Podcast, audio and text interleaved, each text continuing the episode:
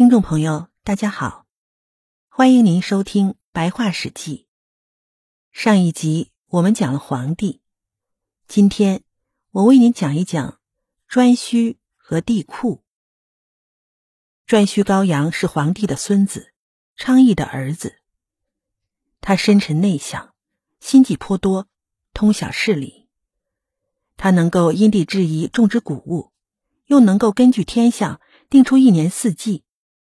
他能够按照祖宗神灵的旨意指导人们的行为，以阴阳五行的原则教化人民，使人们在祭祀时做到祭品洁净、态度虔诚。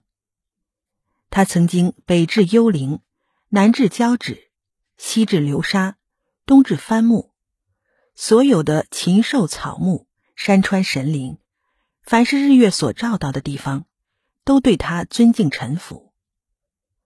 颛顼的儿子叫穷禅。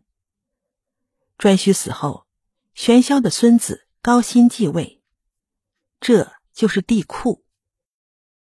帝喾高辛是皇帝的曾孙，高辛的父亲叫角吉，角吉的父亲叫玄霄，玄霄的父亲是皇帝。玄霄和角吉都没有当政，到高辛的时候才即帝位。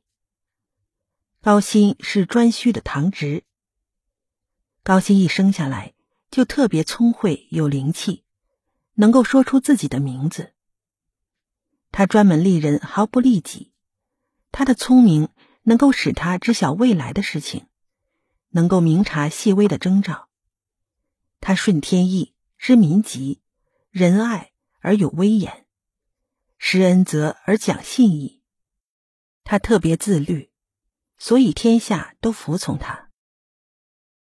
帝喾懂得按照节后运用大地所生的财物，能够不失时机的教导人们生产与生活，能够定出节气，并按时进行迎送之礼，能够区分出哪些鬼神应该祭祀，并且虔诚的祭祀他们。高薪待人态度温和，自身的道德崇高。他的行为和举动都符合时宜，所做的事都是一个品德高尚的人所应该做的。他治理天下有如用水浇田，实行一种中正公平、不偏不倚的政策，从而使日月所照、风雨能到的地方，没有人对他不服从。高辛娶了陈丰氏的女子，生了放勋。又娶了居姿氏的女子，生了智。高辛死后，智继位。帝制在位的时候，其政衰微。帝制死后，他的弟弟放勋即位，他就是尧。